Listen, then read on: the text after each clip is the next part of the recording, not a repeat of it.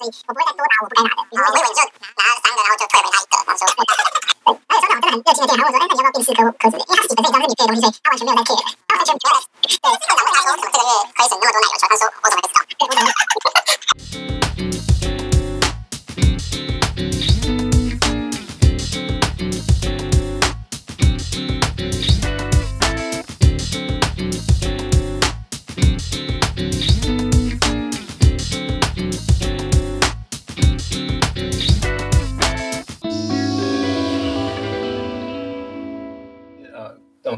系学生都会有这种很很好的很好的一个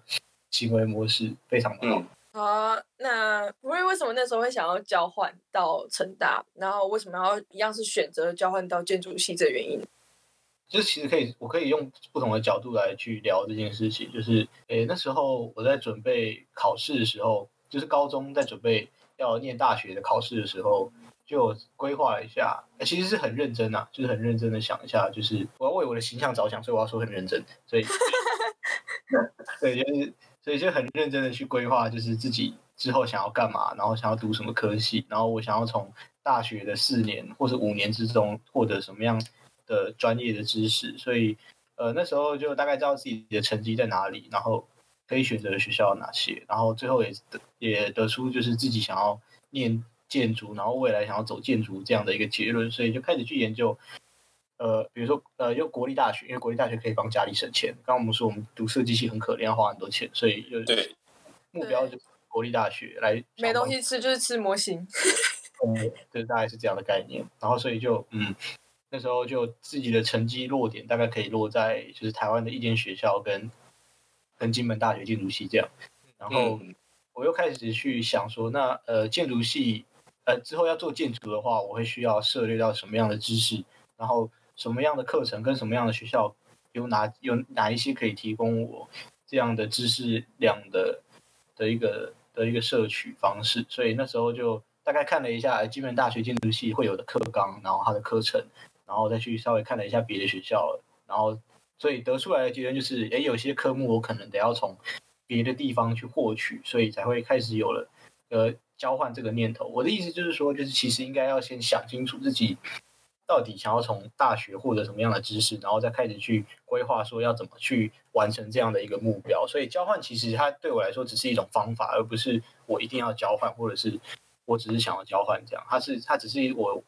达到目标的其中一种方式而已。那这种方式当然它也可以用呃，就是比如说线上学习啊，或者是去去实习。去跟别人请请教之类的，还有很多不同不同的方法，交换只是其中一种。然后交换对我来说还有另外一个最棒的，就是它有非常多的很好的附加价值。比如说，你还可以就是去体验别的学校、别的科系或者别的城市它的一些生活方式，或者是它不同的风气、气氛之类的，就甚至是食物。好吃的食物，这样，所以对我来说，呃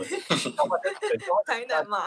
对啦，也是回家型的啦，跟那个人一样啊。对，我其实就是回家型的啦，对，超爽，我真的衣服就给家里洗，有时候没钱还可以吃家里，超爽，省房租，挡在家里。对，对我前面讲的很好听，但其实就是为了自己爽，这样。欸、你不是要形象吗？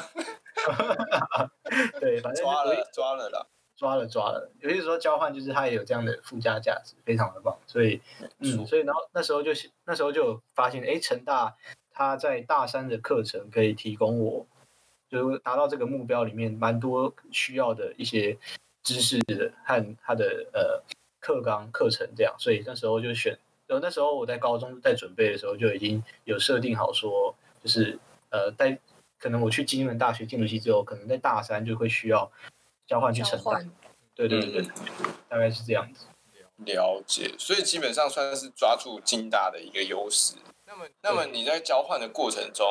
呃，台南或者说是成大跟金大的生活体验上面，有没有什么是让你印象很深刻的差异？哎，有哎，其实差异真的挺大。就是我是真的是到金门之后才发现，哎，金门原来真的是一个，真的是非常。棒的地方就是我自己从从小本身是在台南土生土长长大，波豆这样，波豆。对，然后大家都知道台南是一个就是就是很有文化底蕴的城市嘛，但是其实我到了金门，嗯、金门其实更丰富的，它金门就是文化底蕴不止更丰富，它的生态，然后它的历史背景其实也也是非常非常的有深度。所以就那时候在呃我在金门其实也是真的是学到蛮多东西。然后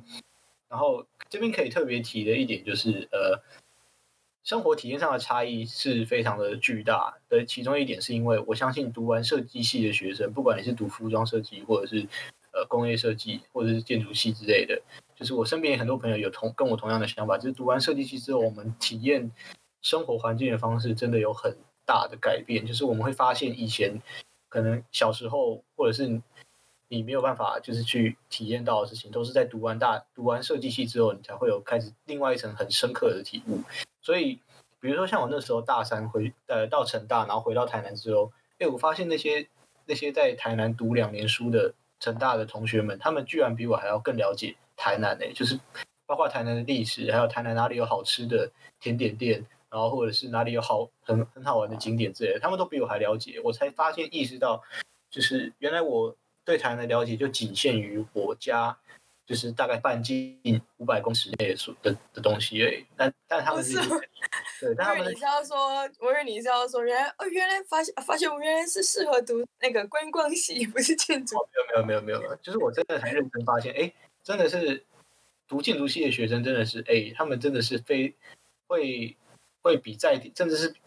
有比在地人还要再更了更在地的那种感觉。就像我发现，其实哎。在我我在金门有一些知道的事情，可能金门人不见得知道，这样就其实蛮有趣的，就是这个落差，这这真的是很印象深刻。对，所以就是读设计系的其中一个好处，就是你可能可能会变地头蛇，好，超屌，超猛。第二故乡啊，算是第二故乡啊，对，是真的是第二故乡。嗯，OK。那那么就是刚刚讲了很多都是生活上的体验嘛，换个口味来谈谈说，在课程上面呢。学校，比如说在学校，我们都有时候会知道，有些课程内容其实跟它的名称是差的很多。那想问博瑞说，呃，成大那边的课程实际的体验呢、不会有很大的落差？就是比如说课程跟名字之间的落差，或者说这样子的落差，你们同学是怎么处理？哦，这个这个是真的有，我就刚好有经历到，这也是蛮特别的。就是，呃，大家对成大的老师的印象，大部分应该都是就是。老师都很资深，都是都是各个大佬，大佬级，对，都是大佬级，各个专业的大佬，是真的大佬那种，没有在跟你开玩笑的。但是，我那时候刚交换去的时候，刚好就是有某几科专业科目的的老师们，他们刚好退休，所以是由年轻的老师上来上来教学这样。那呃，比如举例来讲，就是呃，有一门课是构造课，然后这个老师就非常的年轻，然后呃，学识真的非常的渊博，他非常的了解，就是。建筑构造是什么样的一个一门学问一一门学问这样子，但是要问，但是对，但是可能因为他就是第一次带大学的课程，所以可能在课程他在规他在课程规划上就并不是非常的理想，所以导致前面的两到三堂呃两三堂课，其实我们我们我不太懂，就是这个这这门课到底是要学什么东西？那我一开始还以为就是只有我有这个问题，那到真的是到了大概两堂课三堂课之后。那因为我们下课之后，通常都会回到工作室，就是成大的学生他们的习惯。然后回到工作室之后，呃，我发现他们学生同学开始今天开始讨论，就是刚刚这堂课到底在到底在上什么东西。就是我才发现，原来原来他们他们也是不太知道这门这堂课它的整个这个课有疑问架构，对他们也是有疑问的。然后就是呃，我们都都有的疑问就是就是比如说这个老师他。并没有去交代清楚说构造这个东西，它在建筑这个范围，因为我们都知道建筑要学非常建筑有非常多的面向嘛，它有非常多的东西，但就是这个老师可能在一开始并没有交代清楚说，哎，建筑构造到底，哎，构造这个东西到底在建筑里面是有怎么样的一个范围的的内容存在，所以导致一开始这个课程就比较没有一个基础的知识的建构，或是一个让同学先了解一下它的范围大概在哪里。所以导致我们听这堂课的前面两三堂都是都都茫都很茫然，就是老师带了很多实物的东西，但是我们就是没有办法有用一个很有系统性的方式去整理这堂课的内容。所以呃，回到我刚刚说的，就回到工作室之后，就是同学开始就是聚在一起，然后就在一个大桌子上，然后就打开那堂课的，就是有的讲义跟课本，然后大概概率大家互读了一下之后。然后我们就开始讨论说，我刚我们刚刚提到，我刚刚提到的问题就是，哎，可能老师在整理课程的编排上面，然后还有还有序，还有他的讲述方面，并没有一个有系统性的建构，所以导致我们不太懂这堂课在干嘛。所以，当他们会诊好这样的一个问题，还有之后，他们是直接，就是我也觉得这个成大很特别的地方，就我看到他们是直接去找老师，然后当然后当面聊这件事情，就是他们会很勇敢的直接去跟老师提出，就是老师，我觉得这堂课因为你可能没有先交代什么事情，然后所以导致我们这几堂课听的也就是不太都听不太懂老师想要表达什么，所以我们希望老师哎之后可以用我们觉得什么样什么样的方法来去来去来去编排这样的课程内容，然后同时那个年轻的老师也是非常非常的就是很虚心的在听。就是我们这些同学一起整理出来的的疑问这样子，然后在之后的课程虽然没有很立即，但是老我们也很认真的可以看得出老师就是他是有就是一步一步的在改善他的课程的教学内容，这样，所以就是在越来越后面就是越来越越来越顺利这样，我们越来越了解这堂课其实老师想要教给我们什么样的东西，就我觉得这是一个这是一个哎很特别的很特别的事情，我刚好有体验到，对，所以。觉得嗯，就是蛮珍贵的，就是可以看见大家学生聚在一起，然后一起去想说要怎么让这个课程变得更好，然后不单不单单只是因为为了自己可以获得更多知识，也是为了就是之后的学弟妹着想，然后也是让这个老师有更多进步的空间，就是真的是很珍贵的一件事情。嗯，对啊，其实我们在 清大的时候，其实也曾经有发生过类似的状况，不过因为。毕竟会去针对课程上面去做更正的，好，呃，应该说意识到自己在课程上面需要有怎么样的吸收模式，是算是可能偏少数，然后或者是说很在意这件事情的人，通常很多都是直接可能就针对老师做出批判，就直接放弃这件事情，所以其实的确能够听到这样的。处理方式算是难能可贵了，所以正正在收听的学弟妹们，嗯，学起来，学起来，或者是说，呃，从可能是已经毕业的，或者是曾经有遇过这样子状况的建筑人。们，嗯，不妨在我们留言区上写下你之前的体验之类的，让我们知道。对，对，对啊，其实我觉得能够现在还留在学校当教授。还有教学生这件事，本身这位老师应该就是非常强烈的表表演魂呐、啊，所以如果底下学生不理他的话，他其实教的也会觉得慢慢就失去那个热忱，所以呃，学生适当的给老师一点回馈是蛮重要的，就双方。嘛，不是不是老师一定要呃单方面的去迎合学生，其实学生也要主动去跟老师提出说，哦、呃，我其实也想上课，然后其实你可以这样子改。嗯，嗯我们哪边可以进步的，就互相讨论。其实我觉得沟通很重要，算是一个教学相长吧。对啊。那么布瑞，就有没有什么课程是超出你的预想的？比如说意外超有收获啊，就可能原本没有觉得，哎，好像就中规中矩的课程，但是其实意外的超有收获，大家原本在原本学校里面没有体验过。超呃，我想一下，超出预想的，呃，其实是有，因为呃，比如说，呃，像金成大的，其实不管是哪一个年级，大一、大二、大三，我知道的，他们都有就是关于跟校外的合作的课程这件事情。那就是这个课程，它先不论有没有真的实质获到，就是实质收获到什么样的知识好，但是就是它其实有的。有这样的想法，会愿意走出校园，然后去跟去跟外界就是共同合作去开一个课程。我觉得是就是跟金大目前就是好像有点不太一样的地方。那比如说像我们有一有一堂课就是跟社造有关，那我们是真的是走进一个社区，然后多方面的去面对，就是社区里面的不同人，什么比如说里长啊，然后甚至在地的居民、老人，从小孩到老人，然后还有老师，还有校方，然后就。其实就是，虽然结果我不敢说就是可以非常好，但就是，哎，他是就是真的是第一次，第一次真的是以建筑人的方式去多方面对不同的、不同的我们所谓建筑里面会讲的使用者这件事情，去很认真、很认真的讨论我们该怎么解决这多方面来的各种问题。然后我们真的是，就是我们完全没有没有没有办法像以前在学校会开玩笑那种啊，就是哎，他们又不是建筑的，他们不懂，他们不懂我们要干嘛这样，就是我们没有办法带着那种很很北烂的心态，因为你真的是参与那堂课之后，对，参与那堂课之后，实际走进这些需求里面，你才发现其实你是最弱小的那一个，因为他们比你更了解，他们比你在那边生活的更久，他们更他们更懂得什么是生活。真的，他们比你更懂得什么是生活。即便他们的要求看起来有些不太合理，但其实都可以从他们的各种要求里面去细细的分出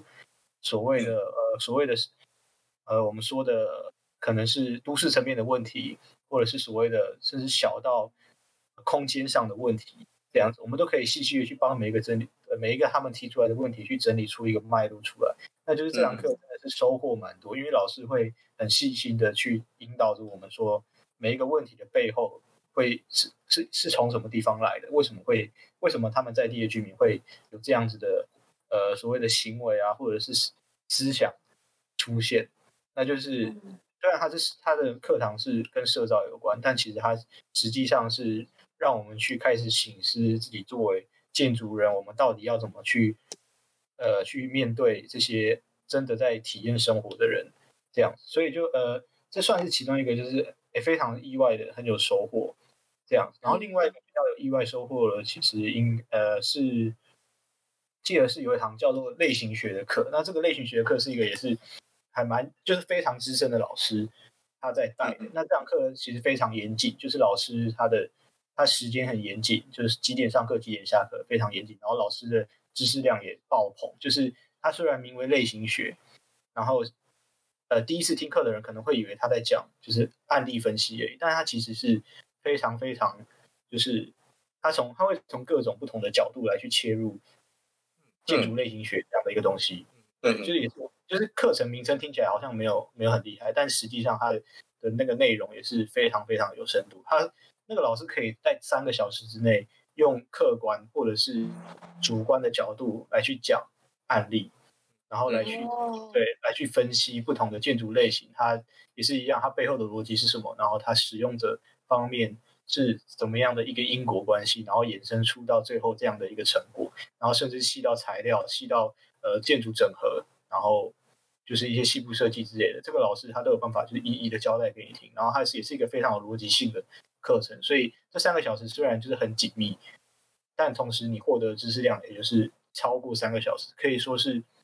可以说是他每一堂课几乎就是可以要出一本书，嗯，听起来很好玩呢。对，非常超过一百分这样，超过一百分，这老师真的非常厉害。Out of ten。对，我觉得就我们金金大是没有没有，我记得是没有类型学这门课。哎，其实徐正平老师他在大二吧，我记得大二的那堂课，你说建筑元素解析吗？对对对，建筑元素解析，它其实就有一点，所以算是一一一种类，诶，一种分类法这样。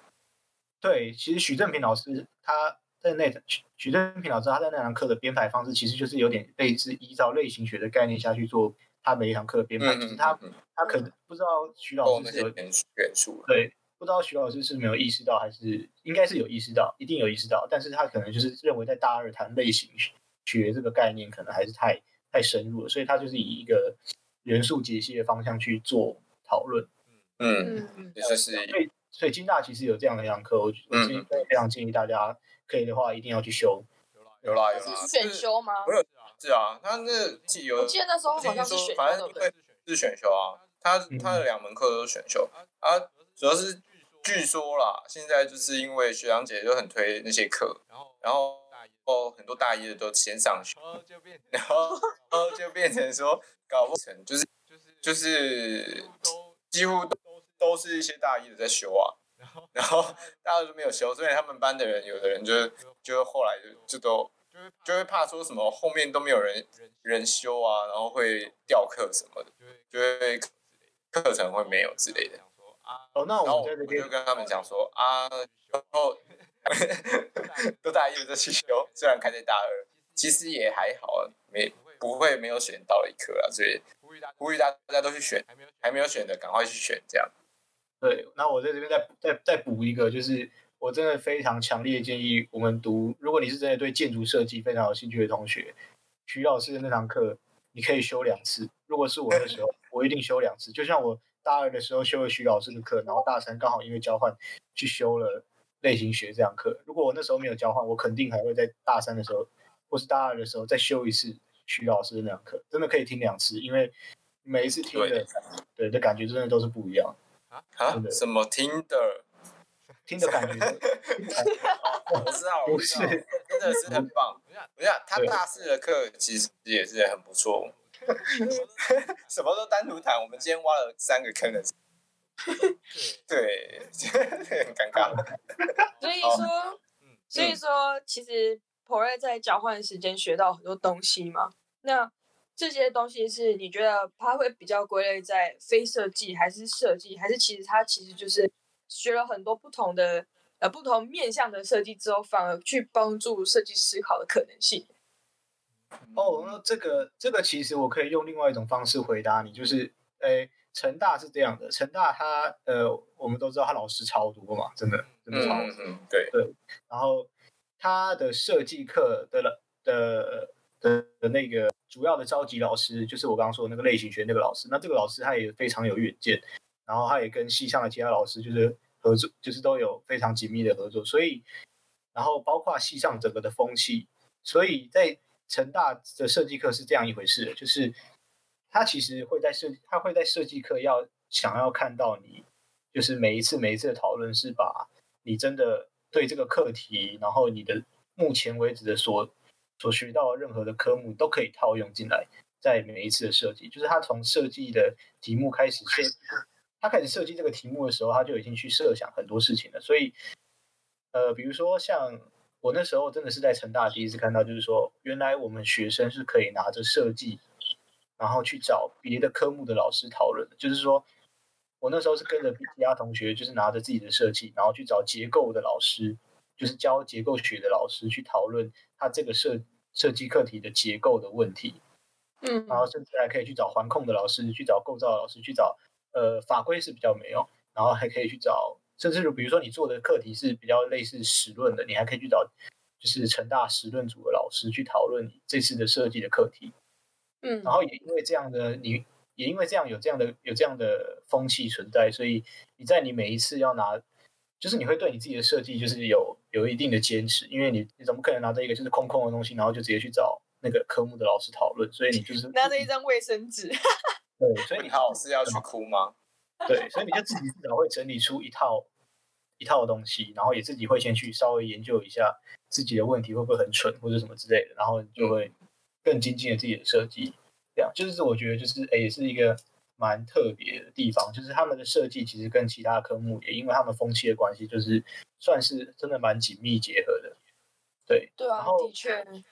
对，然后设计的老师就即便都是就是都是都是建筑师。来就是有开业的建筑师来上课，但他们其实也都会很认真的用，就是我们所谓的比较就是设计的方式去讨论，而不会用实物的方面来去跟你讨论你的设计。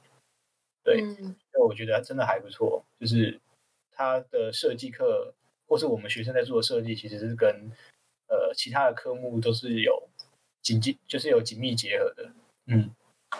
对啊，就是至少我们学建筑到现在，好像。常常在设计思考上面，好像就少会从呃其他领域切入啊，比如说结构，或者是从数位建筑的方面去思考设计，所以就比较少，不是没有，就是比较少，就是至少、嗯、至少我们的毕业设计指导老师有哈。好，运气运气好啊，运气好、啊。什么？哎、欸，我们从基地调查开始啊。所以普尔的意思就是说，在成大设计这方面，就是他们的教学是比较多元的，这样吗？哎，对他们的就是关于设计的方面，真的是算蛮多元的。虽然它每一个课题之间都会有一个设定的目标，但你可以用很多不同的方式去去去切入，然后去去深化这个设计，或者是去着手你这个设计的初期。对，然后这还跟他们其实跟他们的整个学制有一定程度上的关系。就是我不知道大家知不知道，就是成大其实他们在大四的时候。呃，大对大大三升大四的时候会分成设计组跟工程组。那工程组就是四年制的，就是他们没有做毕业设计，他们是在大四的时候会去进入一个比较专业的 studio，就是去依照呃自己的兴趣去选择他是要进找结构的老师啊，或者是环控的老师，或者是数位数位建筑的老师之类，然后去深化他们的就是想要专精的领域。那另外一个设计组就是就是像我们大部分的建筑系学校一样，就是会做一样，大四是个 studio，然后大五就会进入毕业设计的一个状况。那也是因为他们有这个学制的关系，所以他们其实蛮多，呃，也不用说蛮多人，就是他们大概在大，然后加上他们大一大二，其实就我所知，他们的大二设计其实也是不轻松的，就是它是有一定程度上的压力跟进度上的要求，所以大部分的人，大部分的成大学生，大概在大二的时候，或者或甚至是大一的时候，其实就会知道自己到底喜不喜欢做设计，嗯，这样，对，然后。他们的学制就有提供他们未来的有两种不同的选择，这样，所以呃，大部分的人就是当知道自己呃可能没有特别喜欢做设计的时候，呃，就会选择在大四的时候选择工程组，然后这样也一来也是可以比较早毕业，然后二来就是也可以去进入呃专业的老师下面去开始接触比较入门的专业知识，这样，所以呃，所以呃，衔接实务部分就对了。对，这我觉得是一个非常大的优点，就是因为我们可以看到，就是同样是建筑系的学生，可能班上就是有明显很明显的有一些人，就是他没有办法，就是在设计上面去做呃专精，可是他可以在某一方面展现自己的长才。那、嗯、对，就是可能资源不足的学校是相对比较困难。那我觉得成大的它的优点，就是因为就是刚好它有真的非常多老师，然后它也有这样的一个学制的辅助，所以就是可以让学生呃。及早的了解自己未来的适性发展到底在哪里。那可是同样的，他在大三，就是我交换的部分的话，就是他一样，呃，就是设对于设计的课程目标还是还是有一定的强度。对，就是他也是有一定的要求，所以呃，大三也是对于他们来说也是一个不是很不是很好过的一个的一个关键性的一年。嗯，只是就是刚好他们大三的设计题目也是可以去跟。别的科目做连接，嗯，嗯，对，大概是这样子。哦，就是强度都是其实一直都是提高的，只是兴趣是不同方面的，就是知道自己是要往哪个地方继续朝那个地方钻研下去，这样。对对对对对对。不过话又说回来啊，就是这些资讯其实你应该要是要从同学那边得到的嘛。那博瑞，你本身又是个很怕生的人，你觉得，嗯？你觉得怕生人适不适合交换呢？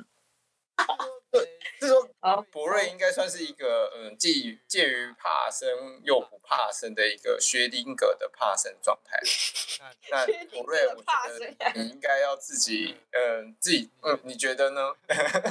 我是不知道啦。其实我是一个蛮靠感觉的人，就是我觉得哎，这个人我觉得哎还感觉很好相处，我可能像谈恋爱一样这样。对对对我其实蛮靠感觉，就是就是也不是也不是看长相，也不是就是一个就是一个感觉，一个感觉这样。对对对，就是那个磁场合得来。你有对他抛媚眼之类的吗？没有没有没有没有没有。就就比如说我记得干哥吧，我那时候就不知道怎么就觉得干哥感觉很好聊。对，所以我在那时候不太懂他为什么叫他干哥，因为我觉得他其实不干，对我来说他很好玩。好，所以说总之就是哎。算我普遍来讲，我还是真的算是一个蛮怕生的人。像我那时候，因为我交换的期呃是一年，然后我记得我印象非常深刻。我那时候刚交换过去的第一个月，就是我除了上课跟做设计以外，我是不会在学校，就是其他就是其他的时间我会就是直接回家，然后对我是或者是去别的地方，就我不太敢待在。就是没有做事的时候待在学校，因为我就不知道要怎么去融入他们，因为呃，我心里会有一个一个坎，就是一个很奇怪的坎，就是呃，我傲娇的小公主啊，就是就是感觉哦，他们都是高材生，就是他们都是诶，他们都是有高，他们就是都都是高材生，头脑都非常好。然后我其实我觉得我的脑袋并不是很灵光，我很怕就是，然后我又个人又蛮注重就是开场。这件就是跟别人认识的时候开场白这件事情，所以我很怕，如果我去跟他们搭话，然后结果我讲出的话是，比如说呃，对他们来说是没有没有逻辑，或者是没有什么建设性之类，就觉得我怕被讨厌这种感觉。对对，我会我会很怕，就是那个开场白不够好。嗯，对。然后所以后来是大概过了真的快要一个月，然后大家都知道大学会有做作业这件分组做作业这件事情，然后就刚好就是突然有一个。二中的学，就是二中的学长，然后他也在成大建筑，然后他就有认出我说，哎，以前是不是在二中是个长发的？然后非常就吓到，然后就那可惜现在没有了。对对对，然后然后他就他就问我说，哎，要不要重组做报告这样？然后那时候就就就非常开心，就觉得哦，终于有人会收留我。然后茫茫人海中选到你耶！对对对，然后而且刚刚好就是我是那种就是非常喜欢跟就是比较搞笑的人交朋友，然后刚好邀请我的那三个那三个人也刚好是班上就是比较比较嗨的人。比较搞笑的人，对，所以我那时候就更嗨。我就哦，原来嗨的人会邀请我，比如说分你们自己嗑药还是怎样？那听起来太嗨了，超嗨的。就我终终终于就是刚好遇见你，对，就是终于有人愿意踏出第一步，然后我才对。所以我其实，然后我这边想要跟大家说的就是，其实时间交给时间就好。如果你真的很怕生的话，其实就是也也不要害怕，就是因为你。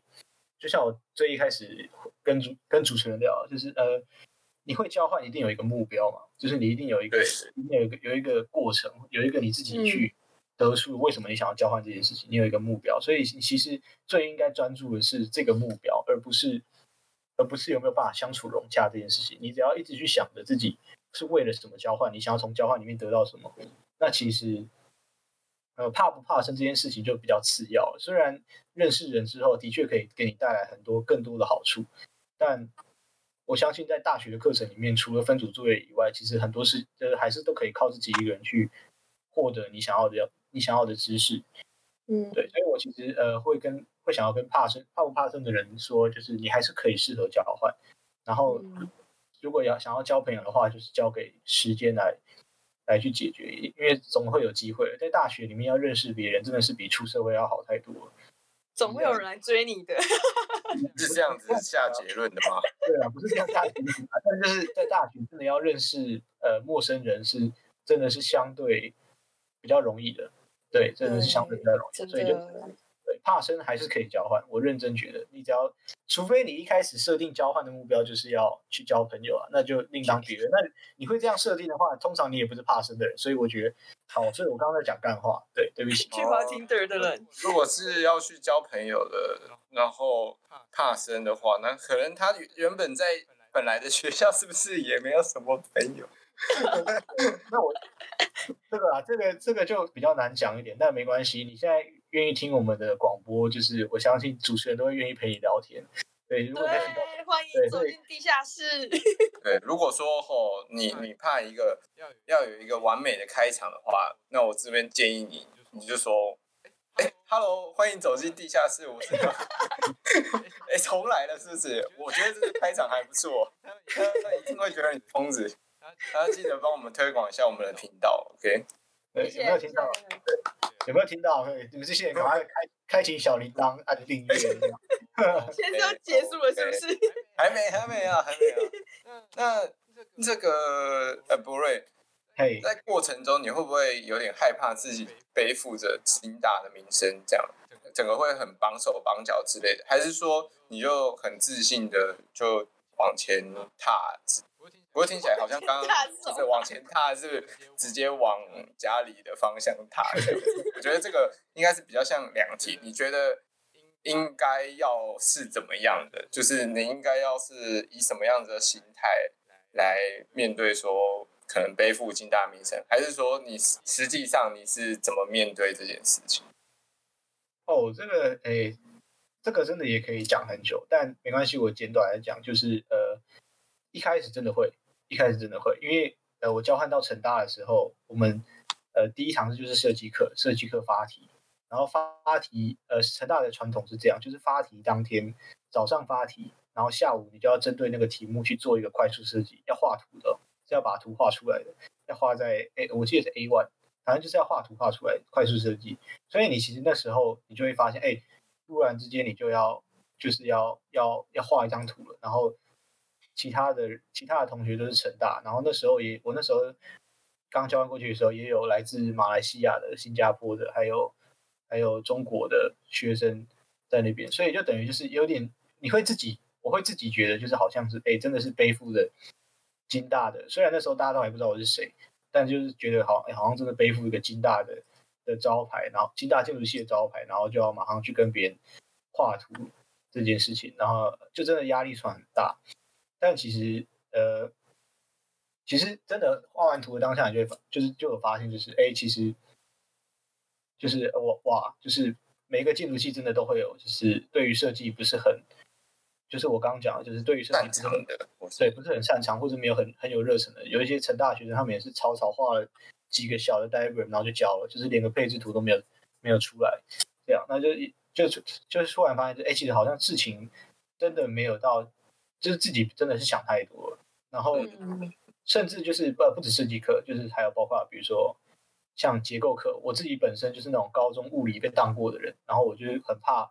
物理，因为我的物理真的物理跟数学真的都不是很好。然后你知道成大他们又是那种就是成绩非常好的，然后你就会很担心他们的结构课会不会就是非常的艰深之类的。对，然后我听，然后我没有办法去听懂，因为虽然我自己一开始设定的目标就是要去那边学它的，就是其中一个就是学它的结构，对。但我突然突然才意识到说，哎，我真的很担心他会不会真的教太难。但其实，哎，真的不会。那个老就是老师其实真的都很了解自己。呃，这堂课在建筑内的范围在哪里？也就是说，他绝对核心目的是什么？这样对，也就是他绝对不会超出建筑这个范畴，他不会没事去教你那种用你用不到的结构。所以其实，哎、嗯，就是他真的是是就是从从基础，然后这样慢慢带上来，然后包括就是可能会有的计算题也是一样，这样慢慢带上来。所以其实，哎，其实负担真的没有很大，就不用害怕自己可能是。从呃一个比较没有那么好的学校啊，或者是就是程度没有像成大这么好的学生，然后突然要去跟他们学这样的一个呃比较需要动头脑的课程，会有的问题。嗯、他们其实他们真的就是非常了，老师都非常了解自己该教什么，所以嗯，对，其实就没有想象中那么吃力。然后甚至是真的有考试的时候，我发现就是其实哎，我其实考的其实真的并不差，就是嗯，就是比及格还要再更好，就是你。就是是实际上对这堂课有所吸收的，这样，而不是就是，而不是就是真的都是太艰深，然后听不懂，然后没有办法，就是没有办法真的去完成原本设定的这个目标，这样。所以，呃，一开始真的是会害怕自己有背负这个名声，但但就这一样是交给时间，然后还有真的体验过后才发现，哎，就是我可以建议大家，就是不用真的不用给自己这么多的太过多的压的压力，这样对。压力要有，但是就是不要太多，因为其实你要去，因为你压力太多，你有时候没有办法，就是很很冷静的去看待每一件事情，所以就是呃，对大家不用真的不用想那么多，就是交换真的是一件很棒的事情，赶快去交换。OK，哎，普瑞，你那时候是大三交换过去的吗？对，我是大三的交大三的时候交换过去，就大三一整年。嗯，所以基本上这些呃起飞不是起飞，就是。呃，进阶的这些学习的课程啊，都是通常都是大三开始，再成大部。对对，但他们有一些科目是比较特别，就是有一些科目就是会分拆分成两堂或三堂，然后在大一、大二、大三就修这样。但但主要主要的课程重点都跟大部分的学建筑系一样，就是都是集中在大三会比较有专业的科目来学习。嗯、对，那。所以说，你在这段时间就是就很好奇，说你在那边有没有遇到什么比较让你觉得很崩溃的事情呢？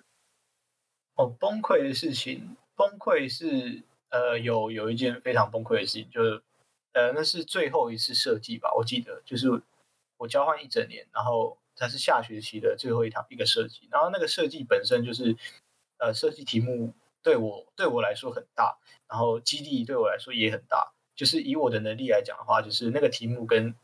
跟跟它的定义的范围，然后还有它的要求的目标，还有要求的内容跟基地范围，对我来对我的能力来讲都是非常非常的大。然后那时候又是它大到就是它那个设计题目是两个人一组来进行设计的操作，所以我们很少有两个人一组的设计。对对对，所以可想而知，那个那个题目的内容要求是非常的大，要两个人通力合作去解决他所有的问题跟基地内的事情。是这样的。那那一次，那一次就是真的，就是真的让我蛮蛮崩溃紧张，因为我其实并没有跟就是我的我的合作伙伴相处的很好，然后然后又因为他每一周每一周的进度都一直都有，然后所以就真的是很难去。很难去逃避这样，而且一逃，你可能下一次的进度你就要再缴更多，然后你需要、嗯、累了。对你就要跟你的合作伙伴去缴出更多的东西，所以呃那时候真的是呃压力真的很大，然后也很崩溃。那可是就是诶，就是也刚好因为这样的事情，就是有的有失有得啊，就是因为我们都是在工作室一起做设计，那就是公司的其他同学就是其实也有有发现这样的问题，所以所以就是也是让我看到就是诶，就是在交换的期间，就是原来大家就是真的也是把你当当一个同学在看，就是那时候真的诶要赶不出设计了，然后要进要要正品的，那同学他们就会就是。会开始通力合作，然后帮忙互相想办法。就是比如说，呃、比如说，呃，有谁的电脑比较好，然后就会去帮忙 rent 图。然后有谁的，有谁什么方面是特别厉害，那就会互相帮忙这样。所以就其实大家都会互相 cover，就是大家都知道这是那那一次的设计量很庞大，然后可是就大家都会去一起想办法来帮助所有的人一起度过这个难关，这样。所以就那时候虽然很崩溃，但是也就是让我发现，就是就是哎，其实真的是。他们呃很懂得什么通力合作去化解一件事情，这样、是只有你们那间工作室有这样的风气，其实整个班级都是。哦，我我我看到的就是整个班级都是这样，只是因为呃，整个班级很好哎、欸，对，就整个班级大概拆分成六个工作室吧，我记得，但就就是大家都会就是真的会互相帮忙，然后也会跨越工作室互相帮忙。哇，好温馨哦！有没有私货问一下，就是那、嗯、那边会不会有就是彼此看不起彼此的设计的问题？很八卦、欸因。因为我是想说，这个这个好像蛮常存在于设计系里面。对，会有吗？有有，我跟你就是，我也是到了，真的是到了成大之后才发现，哎、欸，其实大部分学校会有不分国界。对。大部分学校会有的问题，成大一样也是。大家不用，就是大家不用，就是觉得就是好像好像成大，对对对，好像成大是另外一个世界。没有，其实对我来，就我所观察而言，就是就是会有的问题其实是差不多的，只是他们面对那些呃比较不好的事情的时候的处理方式，就是算是我觉得真的还不错的。比如说，可以分享一下他们开会的事情。嗯、他们我我曾经看过他们开会的事，然后他们开会是不是直接在会议上面直接去质询或者是提出他们的意见的，他们就是不会呃，比如他们不会在，也是会有，但就是真的是比较少会在私底下然后说三道四的这样。他们有问题，他们开会的话，嗯，对，他们会直接当下提出来。当然也是有些人会在会议上面提出一些很没有建设性的东西，然后可能就是被大家略过。但他大家略过之后，也不会也不会私底下说，哎，他刚讲他刚怎么讲那么多干话这样之类的。哦。就是他们会当下讲说啊，你怎么讲这么多？没有没有没有也没有也没有。对，所以就我觉得就是哎、欸，他们也是会有，就是也是有小圈圈，但小圈圈彼此之间就是比较不会有太多的争执或冲突这样。然后该做的事情，比如说戏上该做的事情，他们还是会都会蛮积极的参与。对，就真的是蛮对他们算风气算蛮蛮蛮蛮蛮好的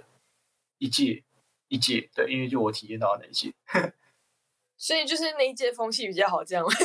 因为其他界我不，其他界我不不了解啊，就是其他界我比较长时间对长时间相处的，就是只有就是我工作室附近的那些人。是说我们现在身为专业的聊天枪，不免来问问说，成大帮腔制度会很沉重吗？或者是说风气是怎么样的？哦，他们的家族关系非常的紧密。上下关系真的非常紧密，真的是没完全没有，应该说我是到那边才知道哦，原来毕业后的学长姐也会主动去帮，呃，在做毕业设计的学弟妹，就是真的会有学长姐主动的关心，就是现在要做毕业设计的学弟妹说，哎，需不需要帮你 rent 图啊？需不需要帮你 P 图之类的？就是他们都会互相帮忙那些。呃，比较杂物的东西，他们也会帮忙讨论设计。有设计问题的时候，比如说正在做毕业设计的人，他们有设计问题的时候，他们甚至也会拿去问大一、大二的同学，大一、大二的学弟妹、直属学弟妹，对他们就是这都会问，都会互相讨论。对，就真的呃，算家族关系真的很紧密。然后帮腔的时候也是，就是关系很好的家族，真的就是不离不弃，就是真的是对，真的是当天。当天一下课结束，马上直接到帮腔教室开始帮忙做模型。他们关系很好的家族啊，就通常的工作帮腔工作模式就是学长姐会直接把所有的模型工作全部交给、嗯、呃大四的主枪，然后大四就会去分派工作，嗯、所以毕做毕业设计的的学长姐他们是只需要偶尔来帮腔教室看一下进度，然后或者是或者是来抱怨，然后来崩溃，然后或者是来看一下表情，OK，这样。对，就是那种关系很紧密的，他们的分工合作是，我觉得是非常非常的好，非常非常的厉害。明确，明确。对，因为他就是让让呃教学弟妹模型怎么做模型这件事情给大四，因为大四那时候刚好也比较闲嘛，然后大四的学长，大四的就会很认真的去组织这样的一个呃模型的工程该怎么进行，所以。不知道大家有没有去看过成大的毕业展？你会发现他们模型真的就是漂亮的，真的是非常非常的精致，很细致，很多很小的东西，嗯、那些都是来自就是关系很紧密的家庭，他们日以继夜，就真的是像我那时候就是几乎快维持了一个月吧，就整整一个月，嗯、下课然后就在帮腔教室，然后听、哦、听楚香的指挥，然后然后很有很有条理，就是很有规划性的去完成对每一天的事情，所以。所以甚至没熬到什么夜，因为都已经被很有组织的规划好的。可是同时，它也衍生出我看到的另外一个问题，跟别的学校一样，都会都会多多少少有一些家呃直系家族并不是。哦，这也是我刚刚想说要要在过程中问你的，就是哎，这种比较完善的家族，通常占比都是占多少？啊，比较比较关系比较不好的比例啦，就是比例上来说。是通常多少？其实这有点难讲，因为他们主要的判断方式真的还是靠就是为人啊，真的是这样。因为、哦、因为也是有这种，也是有那种一整一整个直系家族的关系很紧密，但可能里面就是出一个不是那么好相处的同学，就是那种状况也是有。所以我就觉得，就是别的学校会有的问题，成大真的还是有。然后我刚刚本来要说会衍生出另外一个问题，因为像我刚刚说的，好的家族他们的关系很紧密嘛，那就会让其他的。嗯其他的可能关系不是那么好的压力，家族的对他同学会有压力，就是我真的很还蛮常听到，就是我同班同学那时候大三的时候，他们会真的就是会问一下工作室的人说，就是，哎，你们也知道我跟那个学姐或学长就是没有处的非常的好，就有点犹豫到要去帮腔，嗯、然后不去帮腔，好像是不是很尴尬？对，又不太好，因为整个工作室的人都都可能那时候都跑去帮腔了，都在帮腔教室啊。可是就剩他一个在那边，会不会就是也很怕被说三道四啊？然后也很怕就是就是学姐可能学姐或学长可能不是故意的之类的，他们会很有压力。所以就是有好有坏，就是因为好的家族太紧密了，所以也会让那些没相对没那么关系紧密的家族的学生而有这样子的压力。嗯嗯，了解。对，我觉得有一个蛮大的优，就是呃这样子帮腔制度，就是你刚刚说主枪这件事情，我觉得最大的优点是主枪在升毕业呃升大五做毕业设计之前就已经先呃自我学习过，对，怎么样组织自己的设计跟安排自己设计的时间。哦，对对对，这个真的是很重要的一点，而且同时让下面的大三的同学，就我们我那时候，然后还有包括大二大一对去学习。该怎么在建筑的做模型的，或是看学长姐做设计的过程，怎么有真的是很有规划性的去去做这样？嗯，这个真的是哎，也是一个很开眼界的时间。所以在此这边又跟推大家推荐，如果你有去交换的话，请务必务必要去帮任何一个学长姐的毕业设计。对，千万不要学到很多。对对对对对，真的是帮帮别的学校的毕业设计，你真的是可以又可以从里面看到非常非常多的事情。对对啊，好，那么，嗯，访问到最后啊，想要问普瑞说，有没有什么可以给未来想要交换的同学一些建议？嗯，其实就诶、欸，前面其实讲的差不多，我可以再帮大家统整一下，就是呃，哇，人这么好，重重，我觉得重点不是该不该交换，我觉得重点是你到底想要在大学的五年里面获得什么知识。你要先去想清楚，即便你现在已经在读大学，你还是要想一下，就是啊，那接下来的时间你到底要怎么在这样短短的时，真的很短了，五年超短的，你真的要怎么在这个时间之内获得你想要获得的专业知识？到底要怎么去取得？所以你要先开始规划一下，呃，剩下的时间你要怎么去获得这样的知识量？然后交换它就是其中一个选项，然后当然也有不同的别的选项，线上学习，然后或者是去呃去再去跟某个。某个师长，就是你有兴趣的专业的师长，或者任何方式之类的去获得你想要的知识量。所以交换对我来说，它只是其中一种方法。所以我会建议给未来真的想要交换的同学的话，先第一步就是先去想清楚自己的目标在哪里，然后接下来才去。然后如果你的目标计划内有交换的话，那你接下来要去思考的就是，呃，交换这件事情要交换去哪一个学校，或者是你想要从交换里面再获得什么样不同的附加价值，比如说，呃，去体验别的校园风气，或者去比验去体验那个学校有的硬体设施，因为我们进组人就是也是要懂得去学习生活嘛。我们常常都被老师讲说，我们就是生活经验不足，所以就有一些学校。有一些学校它的对，有些学校它的资源就很多，比如说像成大的健身房，哦，超特别，里面超多老外的。我要去，我要去。那可以看到那种身高，身高真的是不知道多少，应该有两百的那种黑，就是黑人，然后腿很细很长，感觉就是那种超会跑的，然后在那边练腿，然后你就可以去跟他搭话，然后他就教你怎么练腿，但是你的身高不到他那样，所以他你们每次跟他们瞧机器，他就要瞧到最高，然后你要再把他瞧到最高，就很好玩，就是你要懂得去生活，所以就。有些学校就是它特别有这些很丰富的生活资源，那我相信北部的学校也非常的多，所以就是端看你想要在从交换的过程里面得到什么样的特别的附加价值，这样它也是一个你可以考虑的方向。然后最后不要等别人来追你。然后最后的最后，你就要就是就是要告诉自己说，呃，如果你真的交换的话，你就要告诉自己说，呃，你要有一定程度的压力，就是你要有背负学习的压力，对，然后你要有自己。要一定要完成你的目标的压力，然后你也你也要有，就是要有真的要把学习的动力再更提高。但是你真的也就是太担心自己没有办法达成，因为其实有时候你越担心，你越越没有办法去完成的表现。对对对对对，所以大家就是大家就是先想清楚。那想不清楚的话，我还是可以很建议你，就是可以的话，就是一样交换，先交换看看，你可能会在从中得到更不一样的事情。对，嗯，同时没有办法交换的也不要气馁，就是努力的在自己的学校体验生活，也是一个很重要的事情。那同样的，嗯，同样的也会重要，重要，嗯嗯。说到这个，我就真的不得不再讲一下，就是如果你真的没有交换的话，呃，金我我讲给金大的学生听，如果你真的没有没有没有办法没有交换的这样的一个选项的话，其实我认真觉得。我其实学到最多跟建筑